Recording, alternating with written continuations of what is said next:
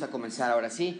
Una palabra de oración, comenzamos y después este, adelante. Eh, Marcos, si nos puedes saber una, una, una palabra de oración, por favor.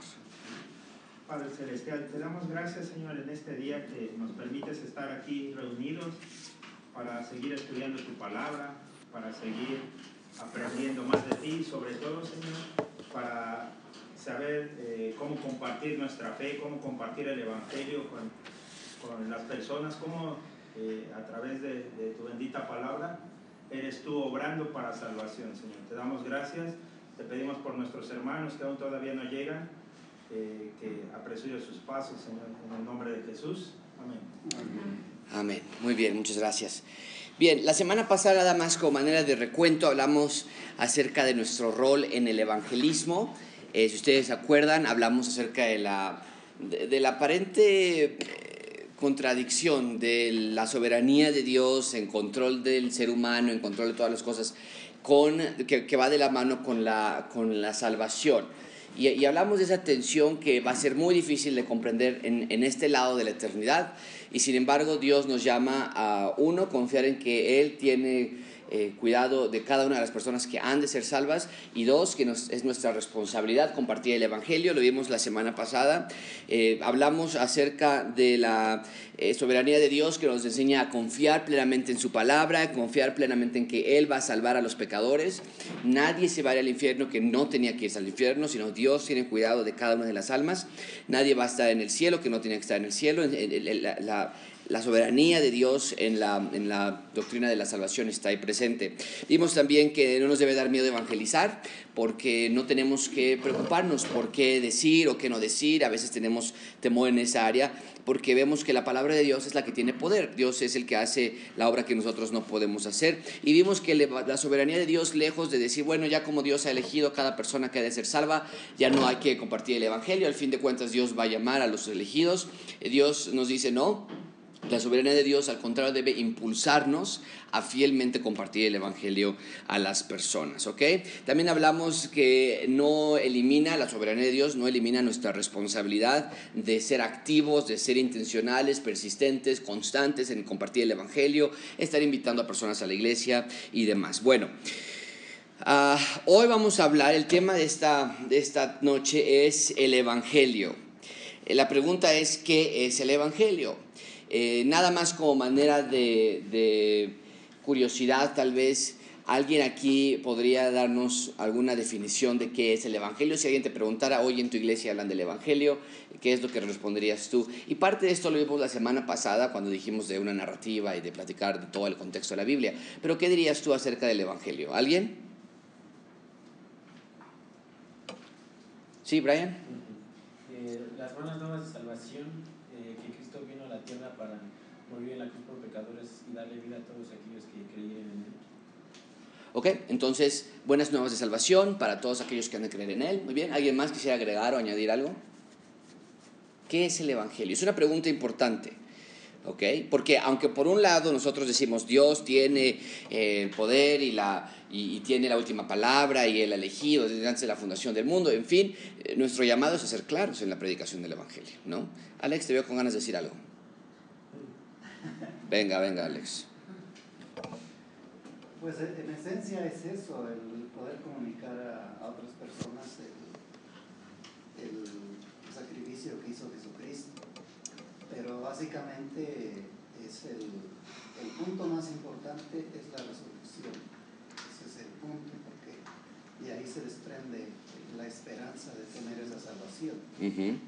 Creo que por ahí puede ser. Ok, muy bien. Entonces tenemos esas dos, dos ideas, las buenas nuevas de salvación para todos los que habrían de creer en Él por medio de la, del poder de, resurrección del Señor Jesucristo. ¿okay? Y es, es, es, correcto, está, está bien. Pero en primer lugar tienen en sus hojas ustedes qué dice la Biblia acerca del Evangelio, letra o número romano 1. ¿Qué dice la Biblia acerca del Evangelio? ¿Y qué es lo que dice la Biblia acerca del Evangelio? Bueno, en primer lugar nos dice que el Evangelio tiene poder. Déjame, déjame rayarlo. El Evangelio tiene poder es hábil, tiene la capacidad de qué? De salvación. Tiene la habilidad, la capacidad, la, el poder para salvar a las personas. pueden anotar, déjame ver si tengo aquí una, una en blanco, déjame ponerle aquí. Ok, vamos a poner aquí la palabra evangelio, como Brian dijo, significa buenas noticias. Buenas noticias. Específicamente hablando acerca del tema militar. En ese entonces, Evangelion, la palabra era, era, se refería a la victoria de, de alguna batalla. Llegaban con buenas noticias de conquista. No había redes sociales, no había teléfonos y literalmente enviaban un mensajero y el mensajero decía, traigo Evangelion, traigo buenas noticias, traigo el Evangelio, significaba, ah, ganamos. ganamos la batalla, la conquista funcionó. Y, Pablo lo ocupa, o el Nuevo Testamento lo ocupa, en el aspecto de, de, de la victoria, vamos a poner aquí, la victoria de Jesús, no sobre una nación, no sobre una conquista, sino particularmente la victoria de Jesús sobre qué? Ok, el pecado, la muerte y Satanás, ¿no? Que serían los tres entes con los que, con los que Cristo peleó. vamos a hablar un poquito de eso este domingo. Entonces, la victoria de Cristo sobre, la, sobre el pecado, la muerte y Satanás. Bien, Ahora déjame regresar a mi versículo. Entonces dijimos, no me avergüenzo del Evangelio porque es poder de Dios para salvación. Y hay un, hay un grupo exclusivo, de nuevo, hay una exclusividad, no a toda persona, sino a toda persona que qué. Que cree, ¿ok? Y eso siempre es importante. Hay muchas iglesias que se quedan a, toda a todo aquel. La salvación es para todas las personas. Bueno, el hecho de que se ofrezca a todas las personas es verdad, pero hay una, hay una exclusividad, hay una puerta por la que podemos entrar. Y alguien se comparó con una puerta, alguien dijo, yo soy la puerta, el que por mí entra tendrá vida, alguien se, se declaró así, ¿quién fue? El Señor Jesucristo. E, e, esa es la puerta por la que entramos. El que cree en quién? En Cristo. Vamos a poner aquí. En Cristo. Es el, el que puede tener acceso a la salvación. ¿Por qué dice judío primeramente y también a griego? Bueno, hablamos cerca, hemos estado hablando muchísimo en, el Antiguo Testamento cómo la salvación llegó por medio del pueblo judío. Eh, vimos la semana pasada en esta clase que Israel es el pueblo de Dios. Y entonces la salvación entró por ahí, pero dice Pablo, no nada más para los judíos, sino para cualquier persona. ¿Okay? Y después dice versículo 17, estamos en Romanos 1.17, porque el Evangelio, las buenas noticias de que Cristo es ganador, porque en el Evangelio la justicia de Dios se revela por fe, no por obras, y para fe, como está escrito, el justo, vean la palabra justicia, se vuelve a repetir aquí, que la justicia de Dios viene por medio del Evangelio, entonces el justo es justo, tiene la justicia de Dios, no por sí mismo, sino por fe, fe, fe. Entonces tenemos varias, varias cosas aquí que tenemos en la fórmula. Déjame mostrar un poquito para que vean la tenemos varias cosas en la fórmula, que es fe y es justicia, y va de la mano. ¿Okay? Entonces, eh, la justicia de Dios se revela, se revela a través del Evangelio. El Evangelio me baña, me, me llena, me transforma, me imparte la justicia, me imputa la justicia de Dios por medio de la fe. Y yo vivo ¿Y vivir a qué, a qué se refiere? ¿Vivir aquí en la Ciudad de México o vivir a qué se refiere con esa clase de vida? Vivir en Cristo, la, vida eterna, voy a poder vivir eternamente en Cristo por medio de, la, de que soy justo y soy justo por medio de la fe. ¿okay? Entonces es un, es un círculo que tenemos allí.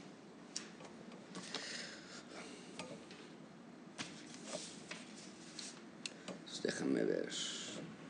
Entonces, en primer lugar tienen ahí en sus hojas, inciso A, eh, déjame ver, inciso A, el Evangelio tiene poder para salvar a los pecadores, lo tienen en sus, en sus hojitas, el inciso A. El inciso eh, o, la letra A, se los dejo que lo escriban. El Evangelio tiene poder para salvar a los pecadores. Letra A. El Evangelio tiene poder para salvar a los pecadores. El Evangelio es poderoso, lo que leímos ahorita en Romanos porque no me avergüenzo del Evangelio porque es poder de Dios, directamente de Dios. Déjame aquí escribir. El Evangelio es poder de Dios.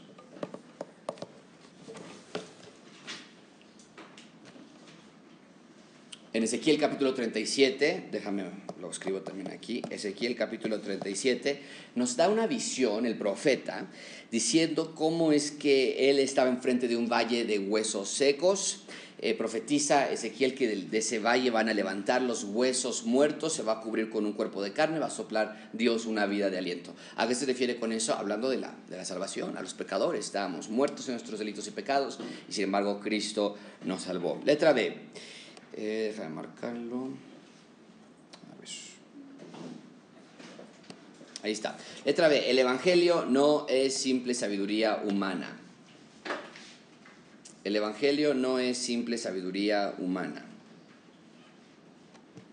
Alguien que me ayude a encontrar 1 Corintios 1.17, por favor. 1 Corintios 1.17 está en la pantalla si alguien me ayuda a buscarlo. Mientras esa persona lo busca, nosotros recordamos si fuera por medio de mi sabiduría, si fuera por medio de mi persuasión, si fuera por medio de mi manera de compartir el Evangelio, eh, nosotros naturalmente, el ser humano no buscaría que la cruz de Cristo se promulgara en la parte suprema del Evangelio. Eh, la cruz en el, mundo judío era un acto de vergüenza, un acto de crimen, era un acto de, era, una, era un icono de dolor, de, culpa, y, no era algo que, la gente tratara de hablar constantemente. Hoy traemos crucifijos, la gente se pone, se pone cruces y demás, pero, pero en ese entonces no.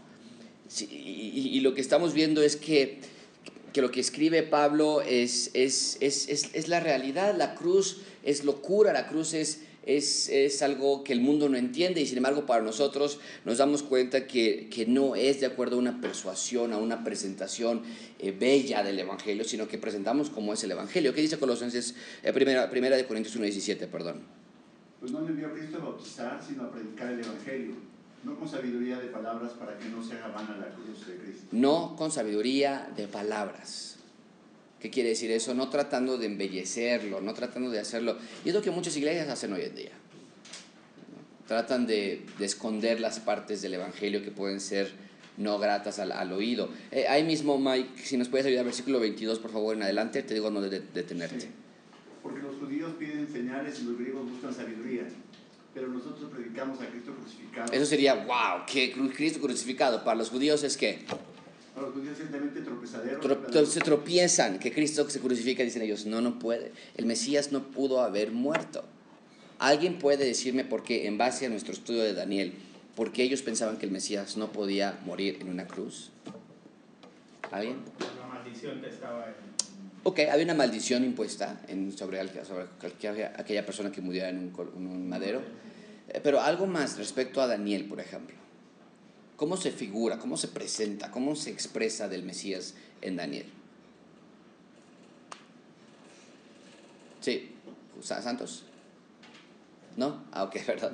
Este... Pues esperaban un rey que viniera realmente a, reinar, ¿no? No esperaban que viniera a morir en una cruz. Que viniera en la gloria, que recibiera el trono, que su trono va a traer la justicia perdurable. ¿No vimos las seis promesas que vimos el domingo pasado?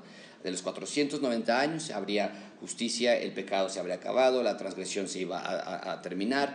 Eh, y, y, cuando Cristo muere en un madero, cuando muere en una cruz, dicen, esto, no puede ser Mesías. Para los, para los judíos es tropezadero, pero los, los gentiles es qué, Mike? Para, para los gentiles, locura. Más para los llamados así judíos como griegos, Cristo poder de Dios y sabiduría de Dios. Porque lo insensato de Dios es más sabio que los hombres y lo débil de Dios es más fuerte que los hombres. ¿Ok?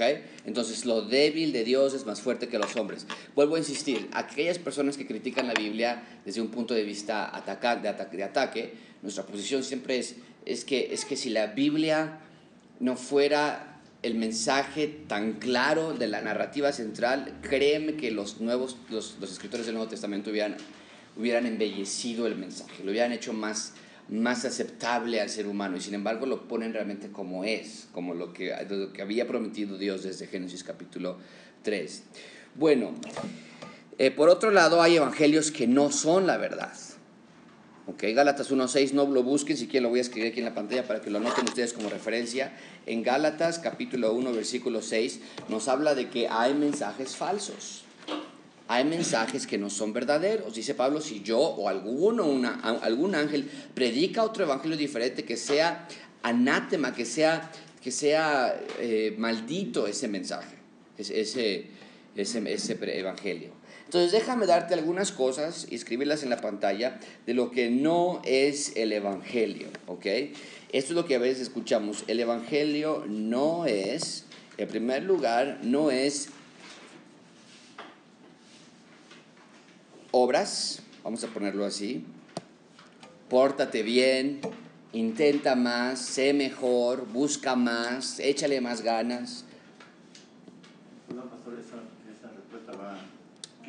Eh, estamos, déjame ver, ya estamos en la, espérame, estamos en la C, en la letra C, perdón, letra C de la otra página. ¿Ok?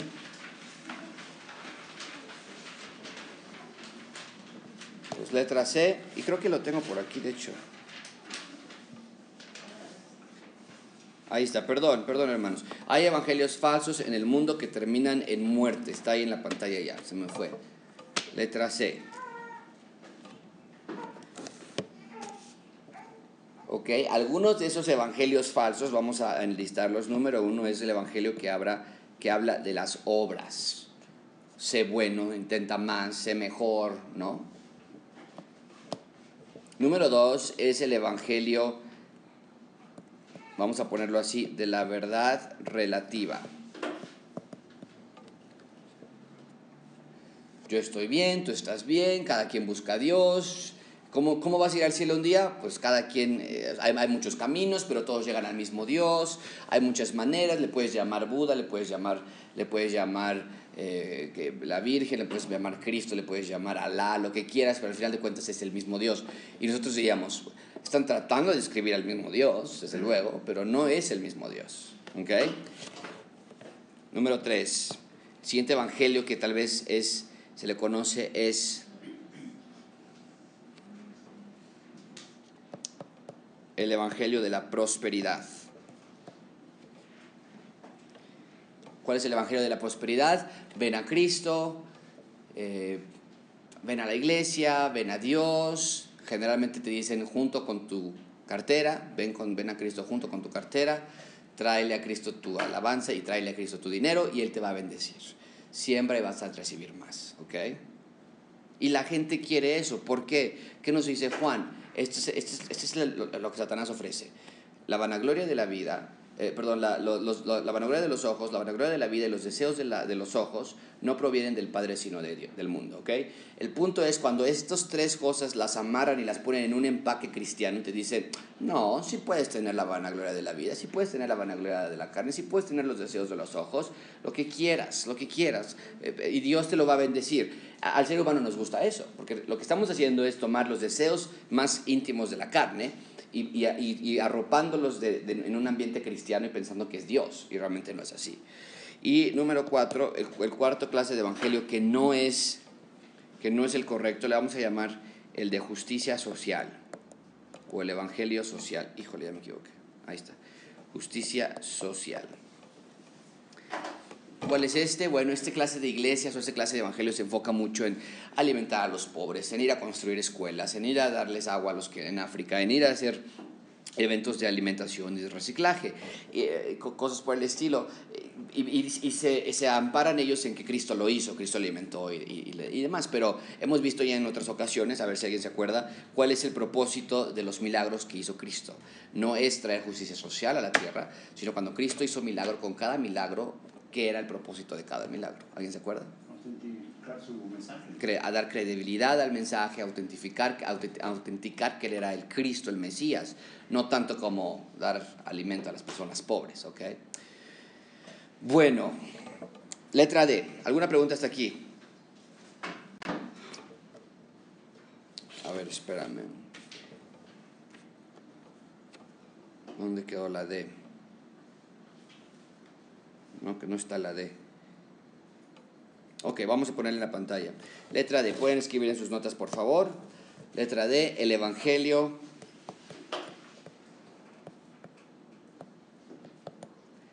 Exige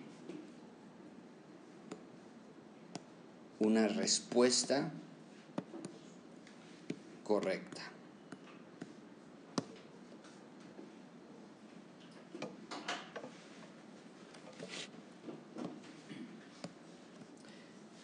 Pueden poner en sus notas ahí ah, o en una línea, el Evangelio no es una invitación.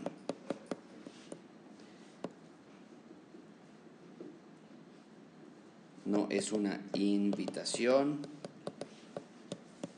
Yo no tengo espacio, lo voy a poner así, es una orden. El Evangelio no es una invitación, es una orden. A veces cometemos el error como, como pastores o como personas. Cristo te está invitando a que, a que creas en Él. Cristo, hay una invitación para ti, hay un obsequio que si quieres lo puedes tomar. No, no, no es si quieres, es, es una orden. Arrepiéntete. Okay. El, el Evangelio, la gente te exige, exige que, le, que obedezcas, que creas en Cristo.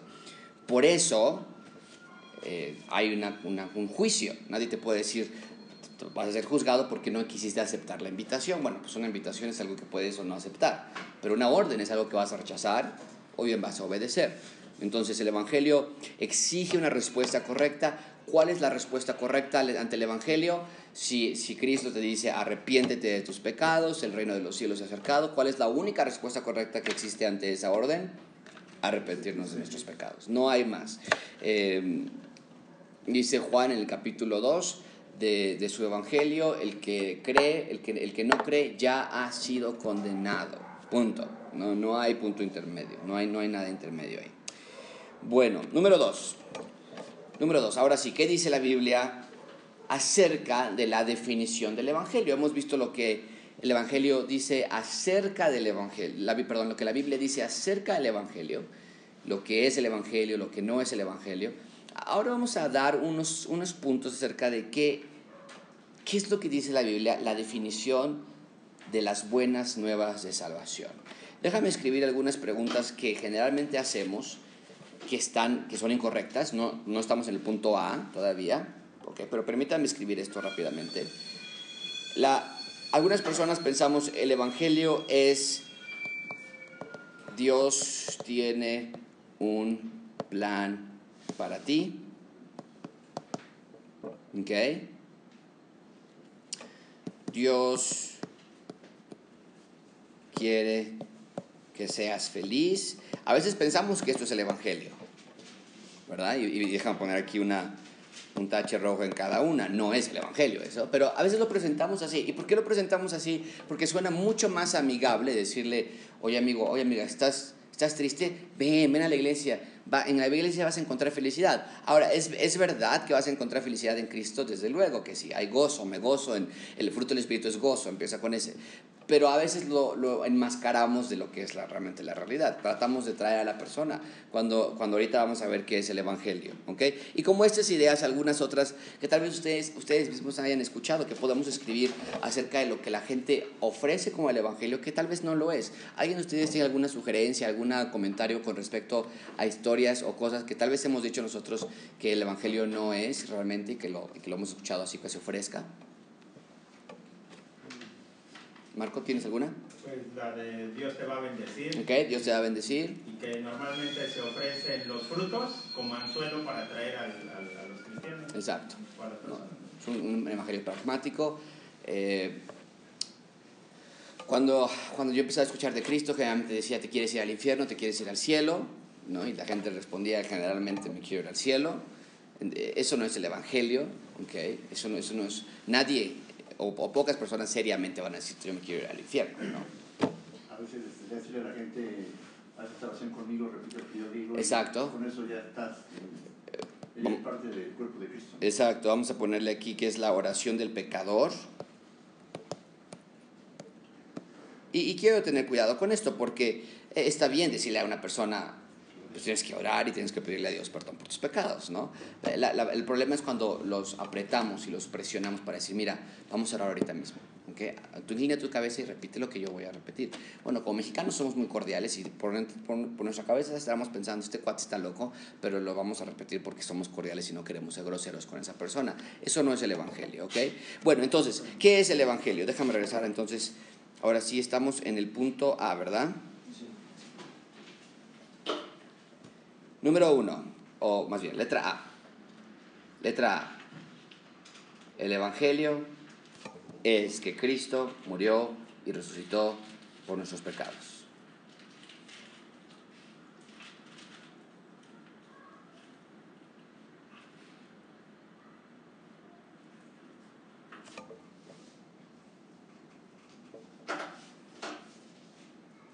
Ah, perdón, Cristo murió y resucitó de los muertos. Con razón decía, ¿qué, qué está pasando aquí? Resucitó de los muertos, ¿ok? ¿De dónde tenemos ese, esa, esa idea? Primera Corintios capítulo 15. Y, déjame leértelo. Eh, es, es, importante, o sabes que estamos hablando de la clase del Evangelio. Si tienes una Biblia contigo, todos vamos a leer este texto. Me parece que es muy importante que lo leamos todos juntos.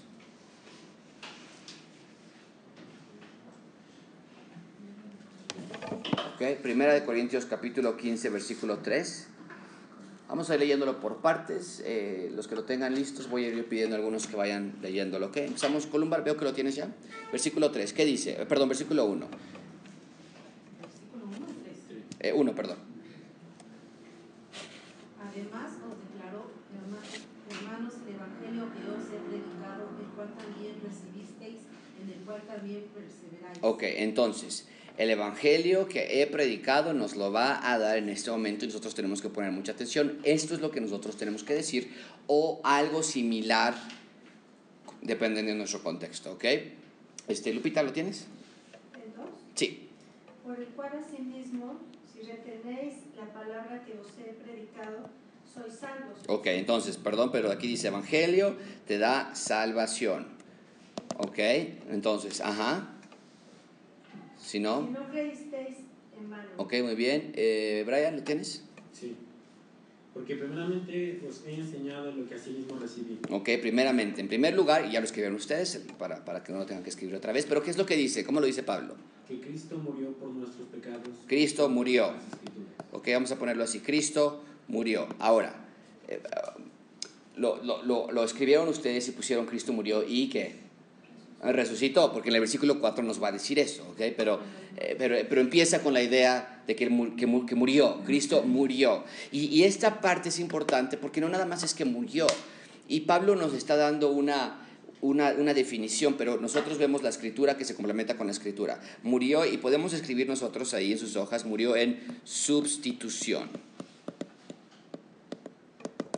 Y, y lo enseña aquí, Pablo dice, versículo 3, otra vez que dice Pablo, este, Brian. Cristo murió por nuestros pecados. Por nuestros pecados. Esa es la parte de la sustitución, una muerte sustitutoria. Él no tenía que haber muerto por sus propios pecados, porque él era, él era inocente. Tuvo una muerte sustitutoria. Eh, letra B, letra B en sus hojas. Ya escribieron ustedes, en primer lugar, Cristo murió y resucitó de los muertos, ¿verdad? Letra B, escriban que Cristo murió por nuestros pecados, que es lo que acaba de leer Brian en la letra B, debajo del número romano 2. Letra B, pongan, Cristo murió por nuestros pecados.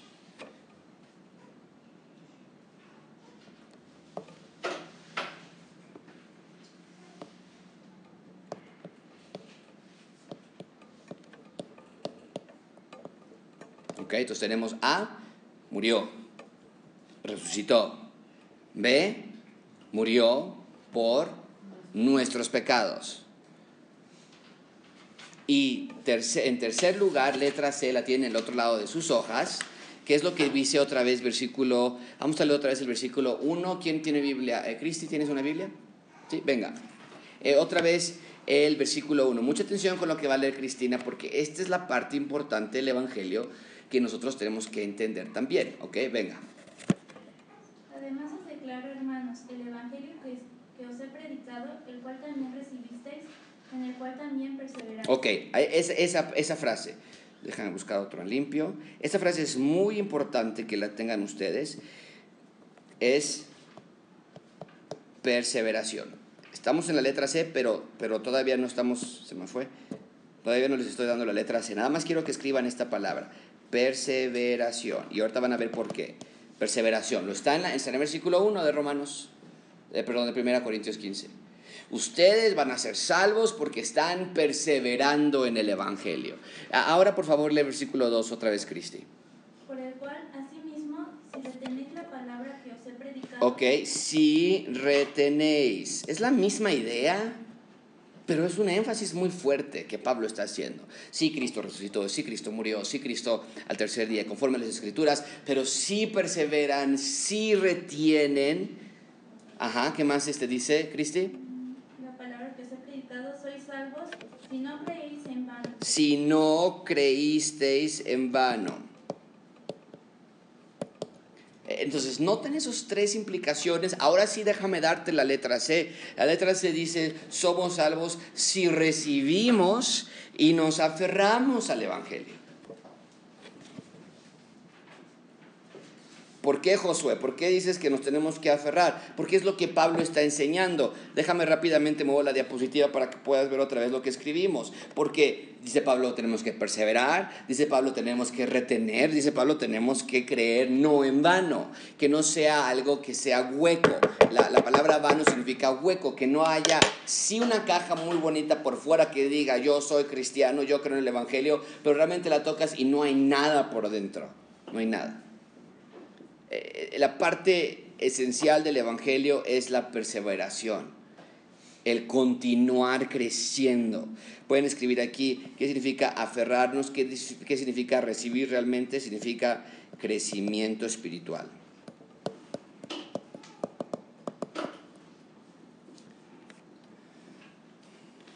¿Qué significa aferrarnos? ¿Qué significa eh, recibirlo?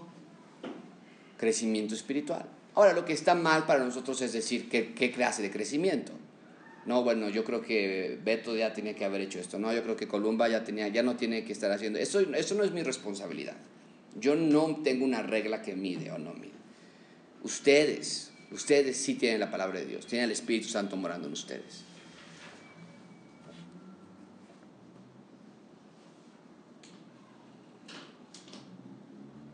¿Ok? Entonces, hay crecimiento espiritual.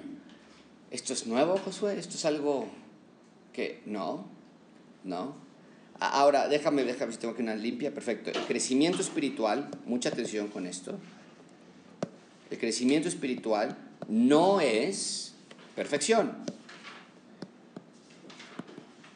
¿Alguien me puede dar personajes de la Biblia que no son perfectos porque los leemos claramente. ¿Alguien me podría dar uno?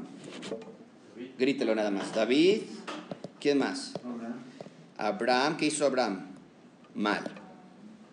Dijo que su esposa era su hermana. Que su esposa era su hermana y después se la dio al rey para que estuviera con él, hablando íntimamente. Entonces, Abraham estaba pecador igual que yo. ¿okay? ¿Quién más? ¿Alguna otra persona? ¿Mande? Pedro. ¿Pedro qué hizo? Negó al Señor Jesucristo y después escribe en su carta en segunda de Pedro dice hay cosas que escribe nuestro hermano Pablo que son muy difíciles de entender dice Pedro. Y está en la Biblia. Era perfecto Pablo no. Alguien más algún otro personaje que podamos pensar Jonás. Ok. Entonces el crecimiento espiritual no es perfección. El crecimiento espiritual sin embargo vamos a ponerlo aquí está otra el crecimiento espiritual es igual a, o déjame ponerlo así, limpieza interna. ¿Cómo es la única manera de poder limpiar nuestros corazones? Pidiendo perdón, dice, ¿con qué limpiará el joven su camino? Con guardar tu palabra, pidiendo perdón, Dice, dice primera de Juan, que si confesamos nuestros pecados, Él es fiel y justo para perdonarnos y limpiarnos, ¿ok? De toda maldad. Entonces, pues esto se sigue ensuciando. Entonces, es, es, la única manera es esa. Ahora, de estos personajes que ustedes me dieron, ¿vimos un cambio en la vida de David después de que cometió adulterio, asesinato, mentira? Sí, sí vimos un cambio. Vimos un cambio en la vida de Abraham después de que engañó a su esposa, de, que engañó de que su esposa era su hermana. Sí, eventualmente él ya no lo volvió a hacer. Vemos una vida, un cambio en la vida de Pedro, de cuando negó a Jesucristo a cuando estuvo enseñando después. Sí, sí lo vemos. Vemos un cambio en la vida de Jonás, de no querer ir a Nínive y después ir a compartir el Evangelio como Dios lo había pedido. Sí, y al final de cuentas nos queda la duda también porque él se vuelve a enojar. Pero el punto es que sí regresó, sí, sí hay un cambio, hay vida espiritual. A diferencia de una persona que no crece, que no es cristiana, le pusimos aquí, no hay crecimiento espiritual. Esa es la persona que no hay salvación en él. ¿Ok? ¿Alguna pregunta con respecto a este tema, hermanos? ¿No? Ok, seguimos entonces. Déjame darte algunas listas acerca de los beneficios que obtenemos acerca del Evangelio. Y lo pueden escribir esto, déjame ver, estamos en el número antes de que me equivoque.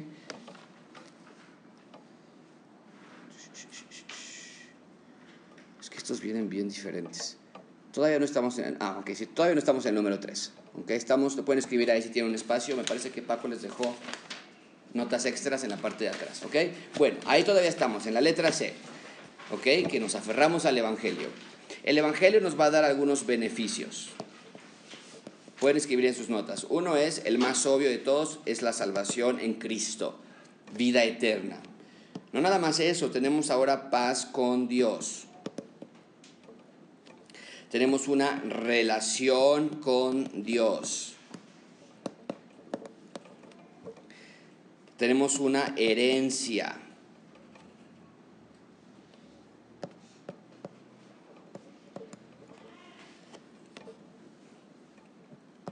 Y tenemos resurrección. Eso es todo lo que el Evangelio provee para la persona. Noten que no escribimos dinero, noten que no escribimos salud, noten que no escribimos una vida sin problemas, noten que no escribimos... No, no.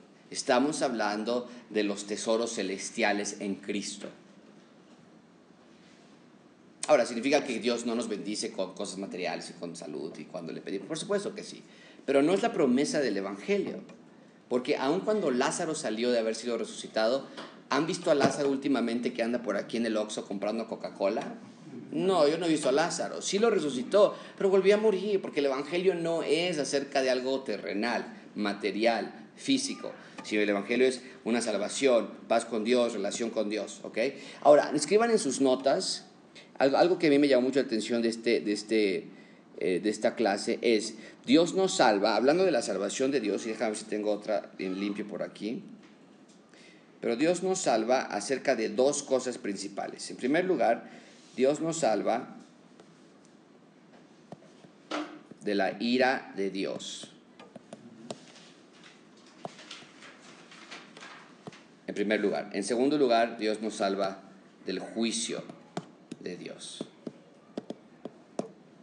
Mucha atención con esto, amigos. La salvación nos salva de Dios mismo, de Dios.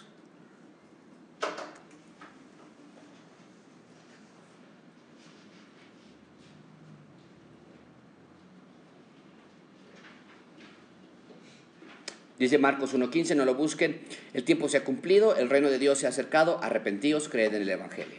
Hechos 2.37 dice, varones hermanos, ¿qué haremos? Arrepentíos, dice Pedro, bautícense cada uno en el nombre del Señor Jesucristo. Hechos 3.18 dice, Dios ha cumplido lo que había antes anunciado, que Cristo había de padecer, así que arrepentíos y convertíos para que sean borrados vuestros pecados, para que vengan a la presencia del Señor tiempos de refrigerio. ¿Qué tenemos que decirle a una persona cuando le compartimos el Evangelio? Arrepiéntete de tus pecados. Eres una persona pecadora, tal y como Adán y Eva, tal y como yo. Pero Dios en su infinita misericordia nos ha dado su Hijo para salvación de pecados. Ok, letra 3, o número 3. ¿Qué más deberíamos decir cuando compartimos el Evangelio? Número 1, o letra A. El Evangelio que creó, eh, perdón, el Dios que creó los cielos y la tierra, creó a la humanidad para que le adorara y estuviera en comunión con Él. ¿Qué quiere decir esto? Nos vamos a la narrativa, déjame escribirlo aquí, la narrativa bíblica.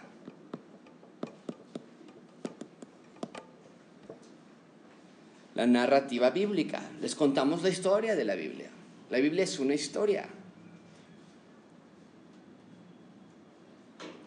Hubo un cielo, hubo una tierra, hubo un ser humano. Cayeron y pecaron. Y ahora estamos en espera de un nuevo cielo y de una nueva tierra. E-, esa es la narrativa de la Biblia. El ser humano se apartó, el ser humano se alejó, el ser humano se rebeló contra Dios y ahora tenemos que esperar a un nuevo cielo y una nueva tierra.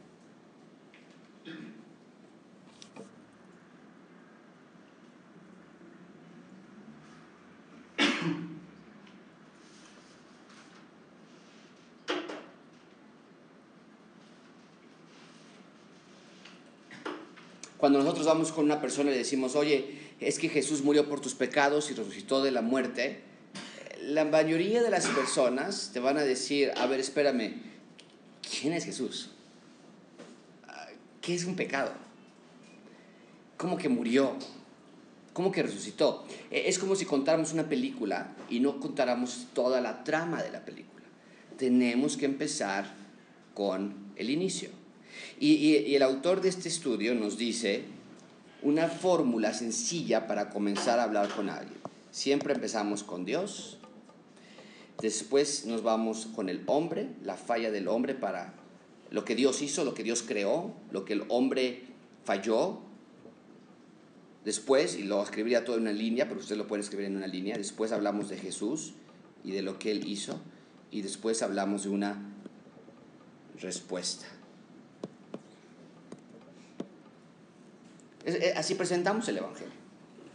Dios creó los cielos, Dios creó la tierra, Él espera que todos le adoren, Él espera que todos, que haya una comunión con Él, pero el hombre, el hombre se rebeló contra Dios, el hombre se hizo esclavo del pecado, tú no puedes dejar de pecar, eh, tú no puedes dejar de, de, o no puedes comenzar a hacer obras suficientemente buenas para ir al, cielo.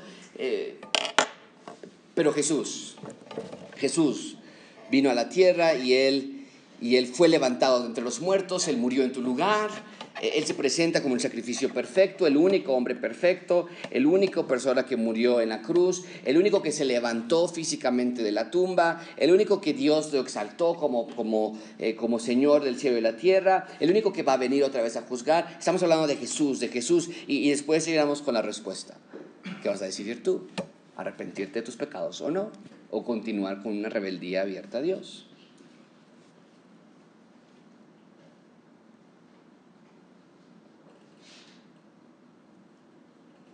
¿Ok? Ahora, aquí viene un, un, tema importante. Cuando le decimos a alguien que se arrepienta de sus pecados, tenemos que saber qué significa arrepentimiento.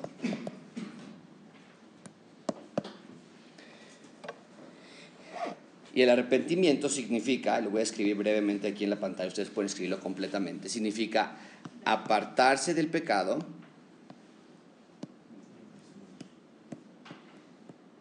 apartarse del pecado en fe para ser salvos en Cristo.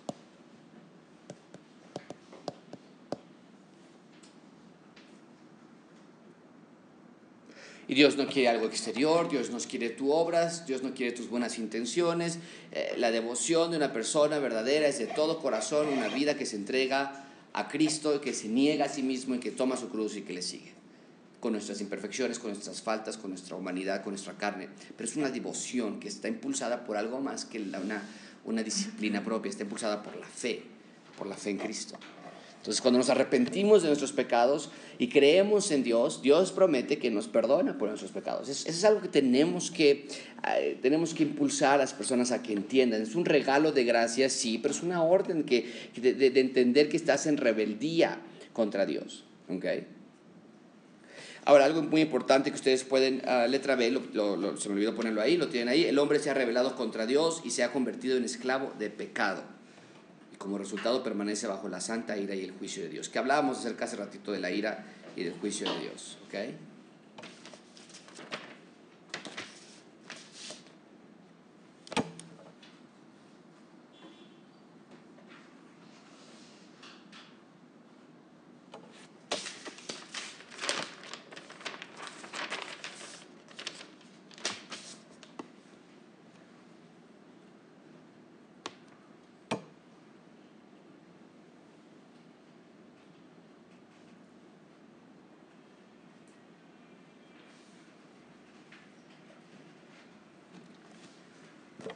¿Ok? Letra B, el hombre se ha revelado y ahora merece ira y juicio.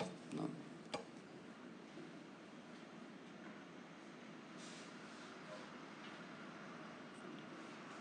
¿Ok? Letra C.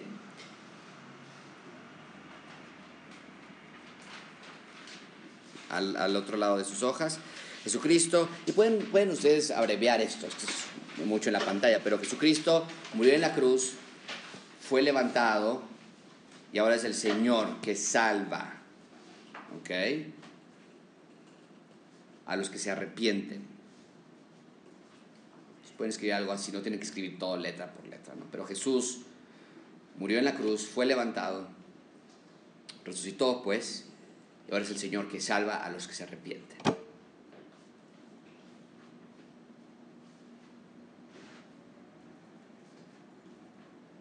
Una nota interesante, que esto no, no, tiene mucho que ver tal vez, pero cada vez que vemos la palabra Señor en el Nuevo Testamento, hace referencia a la palabra Yahweh del, Nuevo, del Antiguo Testamento. Es como el sinónimo de, es el Señor, es, es el Dios. Solamente Yahweh puede perdonar pecados. Por eso los fariseos le dicen, Jesucristo les dice que es más fácil decirle a un paralítico que se levante o decirle que perdone los pecados. Y eh, obviamente pues es más fácil decirle que te perdona los pecados, porque ahí no puedes ver nada. Es más difícil decirle a un paralítico, levántate y anda. Pero Jesucristo dice, para que entiendan que yo tengo autoridad de perdonar pecados, les digo a este paralítico, levántate y anda. Y anda. Y él puede mostrar que él es el único que puede perdonar pecados. Ok, y finalmente letra D. Debemos responder al Evangelio apartándonos de nuestro pecado.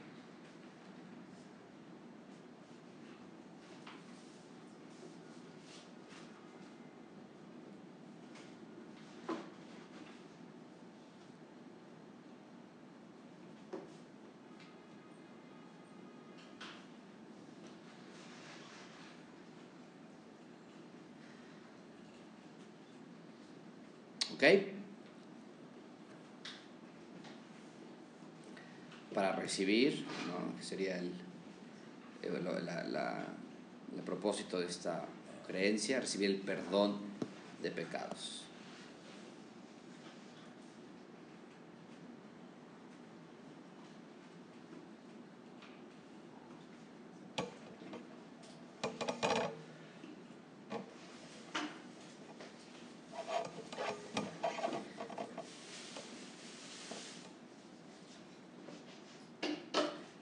Ahora, ¿qué quiere decir esto? Ya, eso es, esto es la parte teórica tal vez de la clase, pero ¿cómo podemos compartir el Evangelio nosotros con nuestros amigos? Deja ver si esto tiene sentido para ti.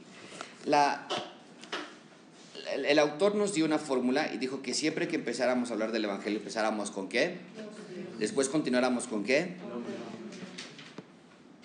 Después seguir con qué?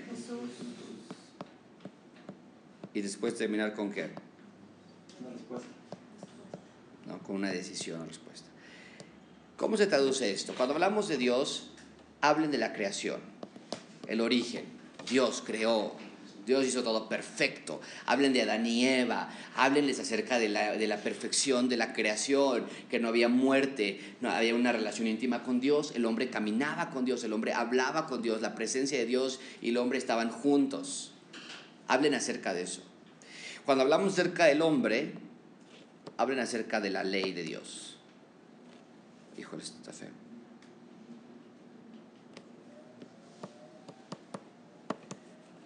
Y, y, y, hablen acerca de la ley del primero de los pactos, que es el pacto de obras, que encontramos con Adán y Eva, que es, no comas este fruto y todo va a estar bien.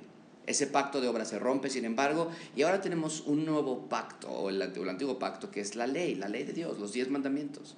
Y muéstrales por medio de los diez mandamientos si algún día no han tenido un mal pensamiento, si algún día no han lujuriado, si algún día no han tenido avaricia, si algún día no han desagrado o uh, profanado el, el, día de Yahweh, el día de Dios, el día del Señor, si algún día no han deshonrado a sus padres o a sus madres, si algún día no han eh, matado por medio de, de, de, ira, como, diría, como el Señor Jesucristo lo, lo muestra, en, enfréntenos con la ley de Dios y vean exalten la naturaleza de Dios. Dios es un Dios perfecto. Ve la ley que Él tiene.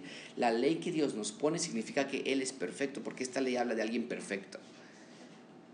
Cuando hablen, hablen de Jesús, hablen de dos cosas. Hablen que Él cumple la ley, el único perfecto, y hablen de la cruz, en términos prácticos. Entonces los están llevando con la ley, les están diciendo que son pecadores, les están diciendo que son personas que han caído en la ley, una ley, un- una ley que quebrantes, toda la ley se cae, el, el hombre más perfecto no la puede cumplir, pero Cristo, Cristo, Dios Hijo, Él sí cumplió la ley, Él sí fue perfecto, Él sí, y, y la idea es que los vas a ir llevando hasta que, hasta que, les, hasta que ellos quieran decir, entonces, ¿por qué lo mataron? Y, y entonces introduce el tema de la cruz, porque Él murió en sustitución por ti, el justo por el injusto, el inocente por el culpable. Y en la respuesta nosotros hablamos de arrepentirse, arrepentirse, arrepentirse o arrepentimiento, pero no me cabe en la pantalla. Ah, Esa es la respuesta que queremos. Arrepiéntete, arrepiéntete de tus pecados, acércate a Cristo y Él se acercará a ti.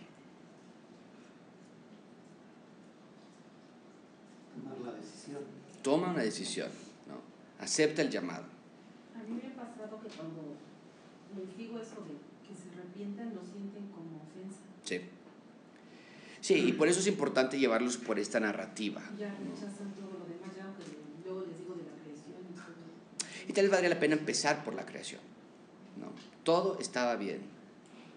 Hoy no las cosas están bien.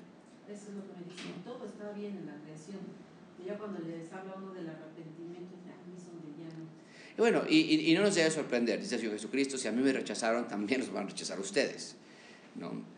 Pero, eh, y, volvemos al, punto de la semana pasada donde dijimos, no hay una estrategia.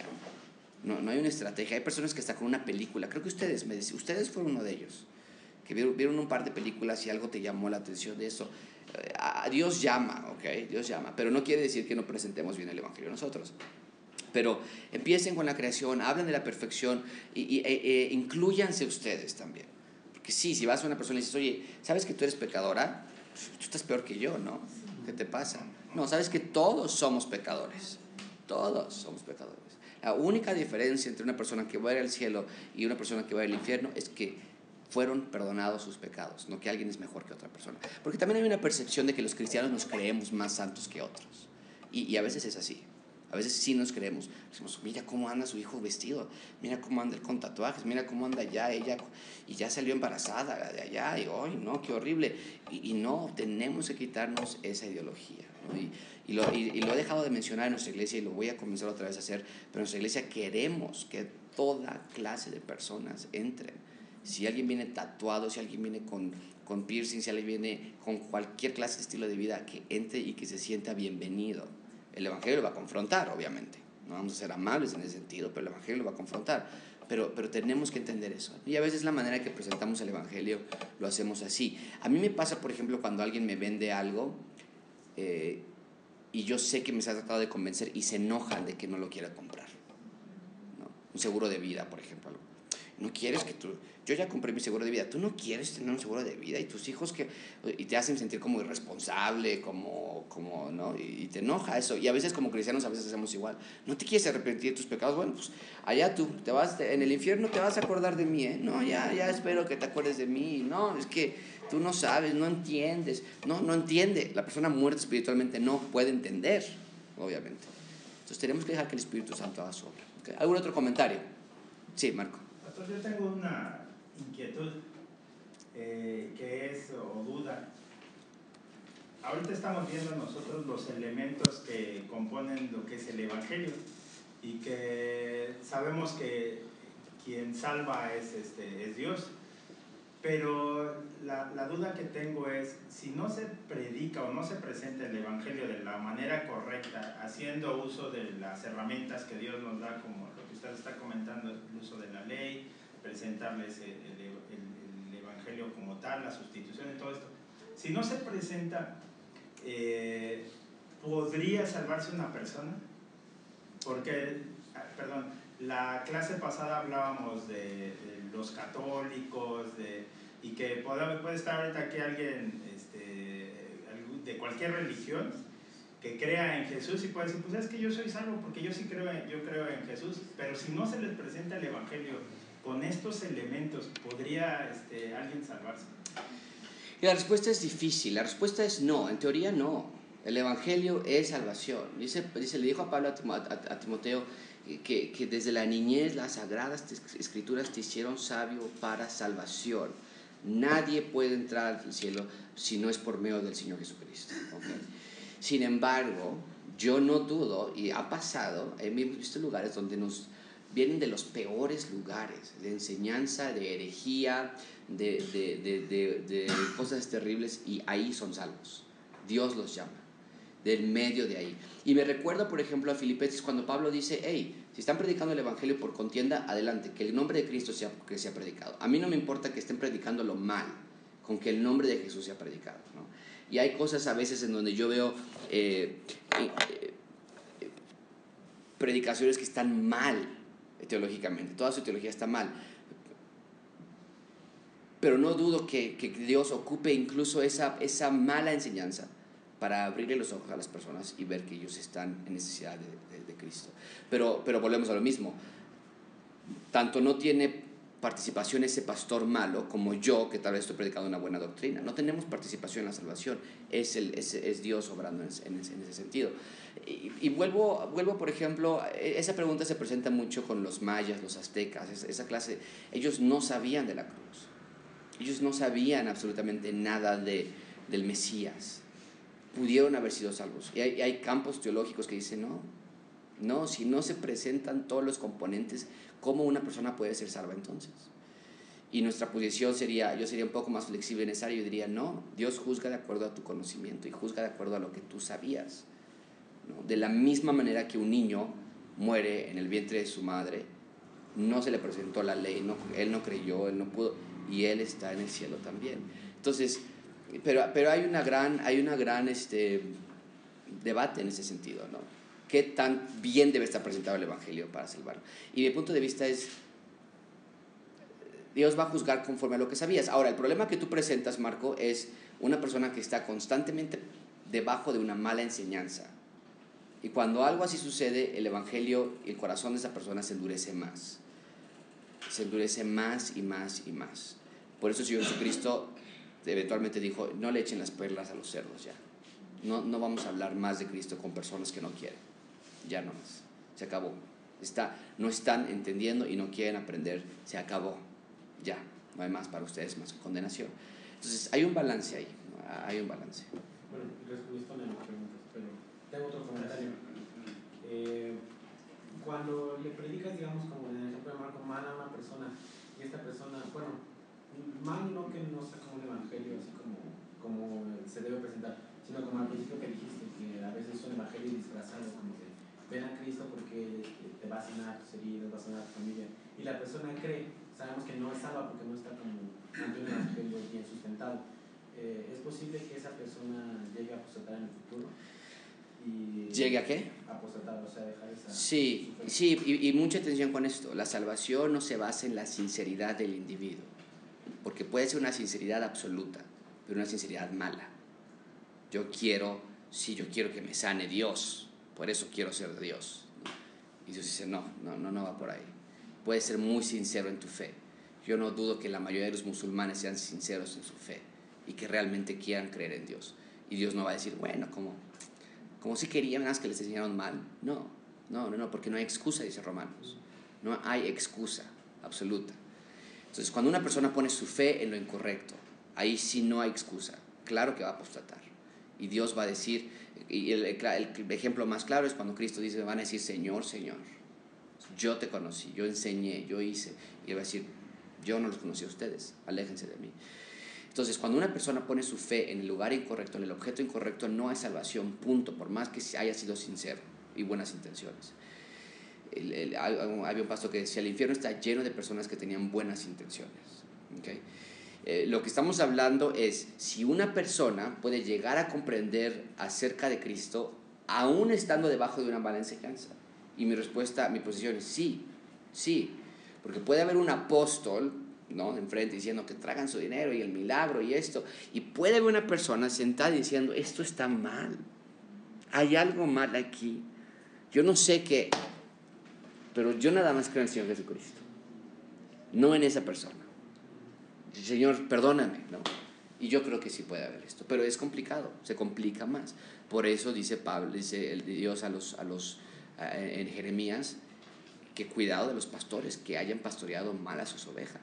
Y Pablo y Jesucristo para, para restaurar a Pedro, sus tres veces que le negó, la manera de restaurarla fue apacienta mis ovejas, alimenta mis ovejas, apacienta mis ovejas. Y Pedro dedicó el resto de sus vidas en dar una buen, buena predicación de la palabra de Dios. Yo, yo concuerdo con lo que tú dices, pastor, porque eh, en mi caso personal yo vine a Dios al principio por una depresión en la que Dios me metió, sé que fue Dios, y que la que yo no, podía, no pude salir eh, hasta, que, hasta que me rendí a Dios.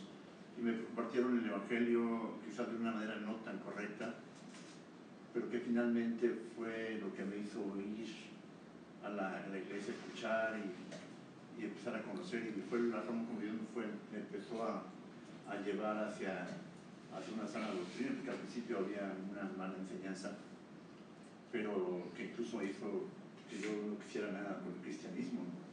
Pero después el Señor me volvió a llamar, me volvió a llamar y, y ya, ya fue que llegamos a una sana enseñanza después de, de, varios, de varias veces que, que no, no, fue así.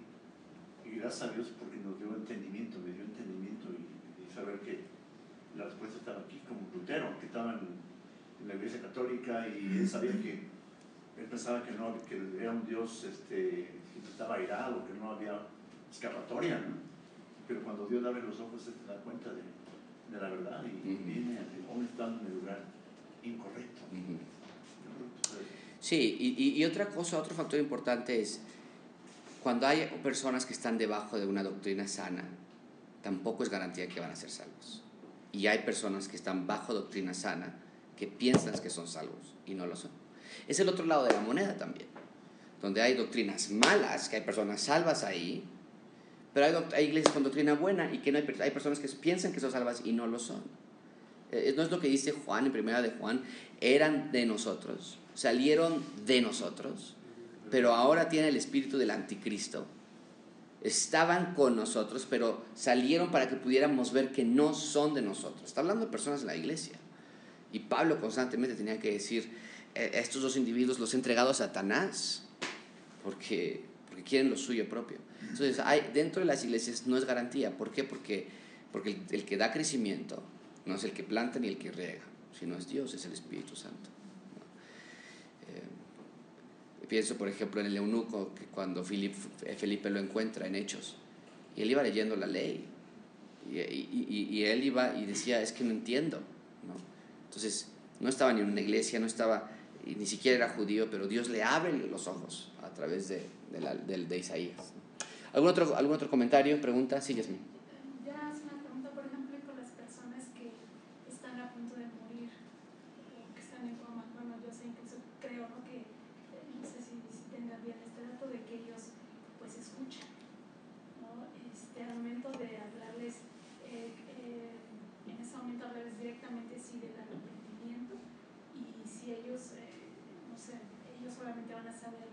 realmente si se arrepienten o no. Y si es genuino ese arrepentimiento realmente, aunque a lo mejor en su vida hayan escuchado y rechazado, pero si en ese momento ellos, dentro a lo mejor del coma que se encuentran a punto de morir, no sé si en un accidente y que están agonizando ahí, no sé, en la calle, ¿no? ¿Qué pudiera este. Sí, totalmente. Y me recuerda la parábola del Señor Jesucristo que contó, acerca de la persona que contrataba a sus siervos y los contrata a unos en la mañana y otros los contrata en la tarde y otros los contrata al final del día y les pagan lo mismo a todos. Y los de la mañana y los de la tarde se enojan porque ¿por qué le vas a pagar lo mismo al último? Y la parábola era, es eso, hay personas que van a llegar de Cristo desde muy jóvenes, hay personas que van a llegar a Cristo a punto de morir y ambos van a recibir la misma recompensa. Sin embargo, yo me temo que muchas veces es parte de la esperanza familiar, que nosotros decimos, parte tal vez de la cultura católica, ¿no? Llévale al Padre y que lo bendiga antes de morir. Entonces llega un pastor y, claro, le compartimos el Evangelio. Y parte de nosotros quiere decir, ojalá, ojalá. Y, y parte de nosotros nada más decimos ojalá, sino nos inclinamos a decir, yo creo que sí. Y, tenemos que tener cuidado en eso. porque, porque el Evangelio no es algo que se avienta nada más eh, y, y- como un, un polvo mágico que va a convertir a la persona. Pero se le presentaría de la misma manera. Y si la persona se arrepiente de sus pecados, esa persona va a ser salva. No, Eh, no importa en sus últimos minutos. Pero el, el- el- el arrepentimiento es el genuino. Bueno, ahorita que está comentando eso, pero también cuando una persona está casi al borde de la muerte, siempre nos arrepentimos y creemos. En caso. Yo no diría siempre porque, por ejemplo, Lupita nos platicaba de una persona que estaba agonizando, ¿no, Lupita? Si quieres comentar brevemente ese caso, porque es, es muy interesante ese caso. Ah, bueno, es que hay varios. O sea, Sí, no sí. sé a cuál te refieres, pero este, yo recuerdo que entré con un señor Exacto. que, que se arrepintiera. Y pues, Pero y ya estaba grave, ¿no? Estaba grave y con groserías me corrió, ¿no?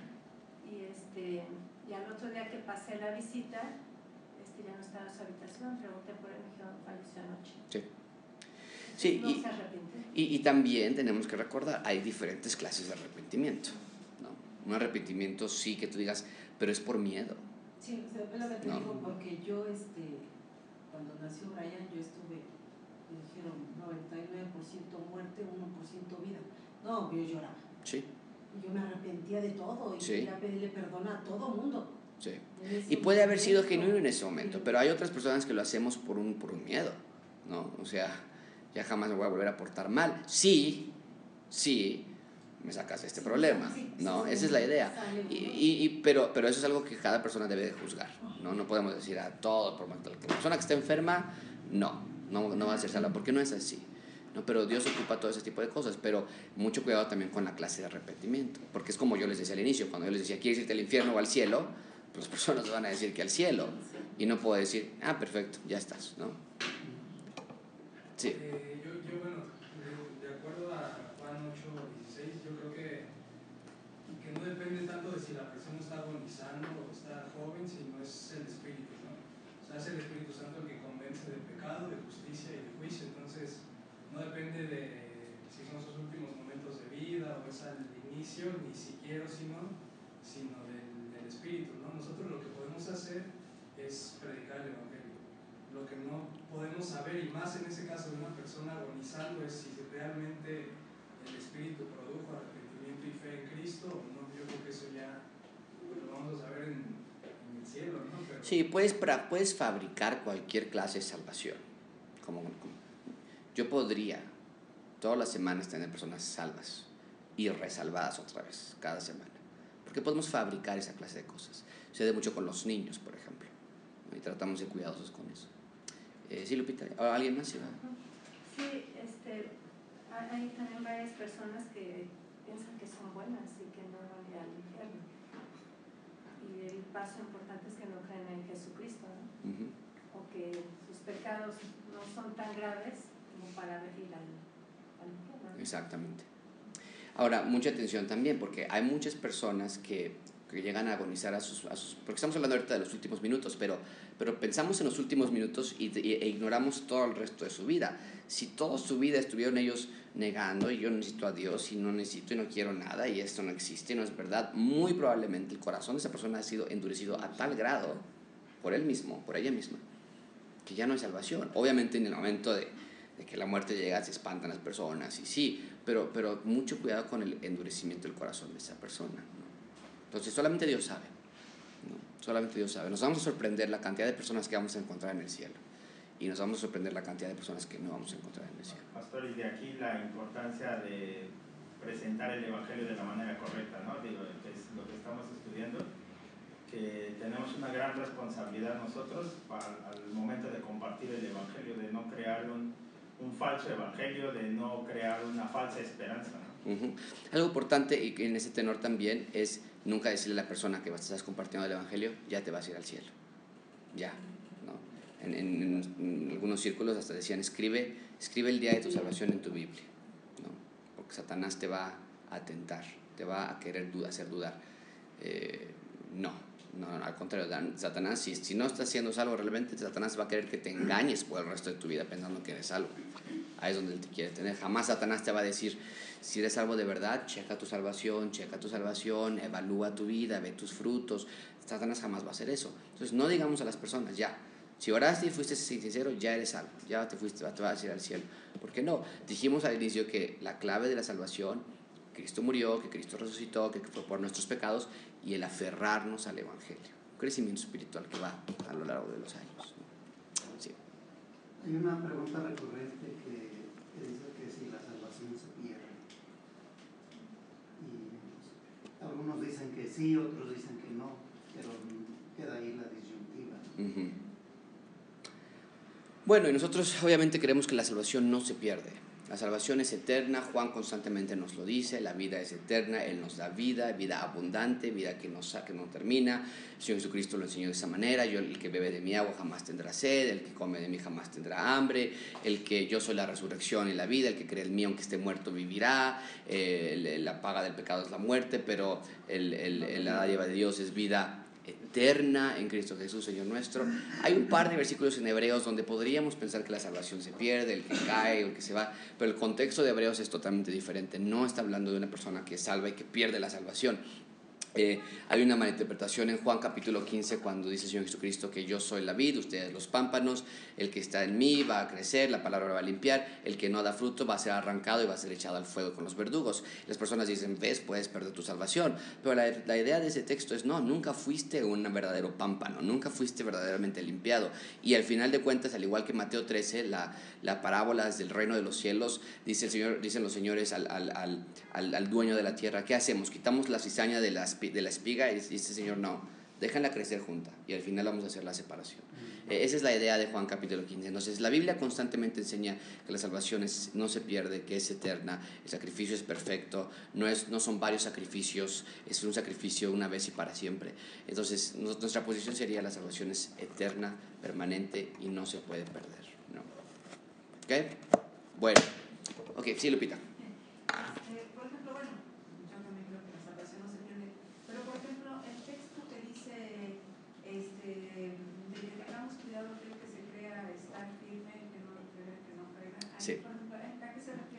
A caer en pecado, al caer, eh, al caer en, en, en, al que él piense que es tan santo que no va a caer en adulterio, que no va a caer en mentira, o que no va a caer en... Eh, ¿no? y, por eso porque hablaba de los padres, ¿no? Mira cómo están los hijos de él, están súper mal, eh, cuidado, cuidado con tus hijos, ¿no? Mira cómo está esa pareja, están peleándose todo el tiempo, no, cuidado con tu, no veas, la, la idea es lo que el Señor Jesucristo enseña en Mateo, Mateo 6, no veas la, la, la, la paja que está en el, ojo, en el ojo del otro. Mejor cuídate por tu propia vida, por tu propia vida, porque lo que tú estás viendo al otro, tú te vas a caer peor. Entonces, mantente firme tú, no te preocupes en otras personas. ¿no? Primera Corintios 10, 12. El que piense que está firme, mire que no caiga. ¿no? Buena pregunta. Ok, vamos a cerrar con una oración. Este,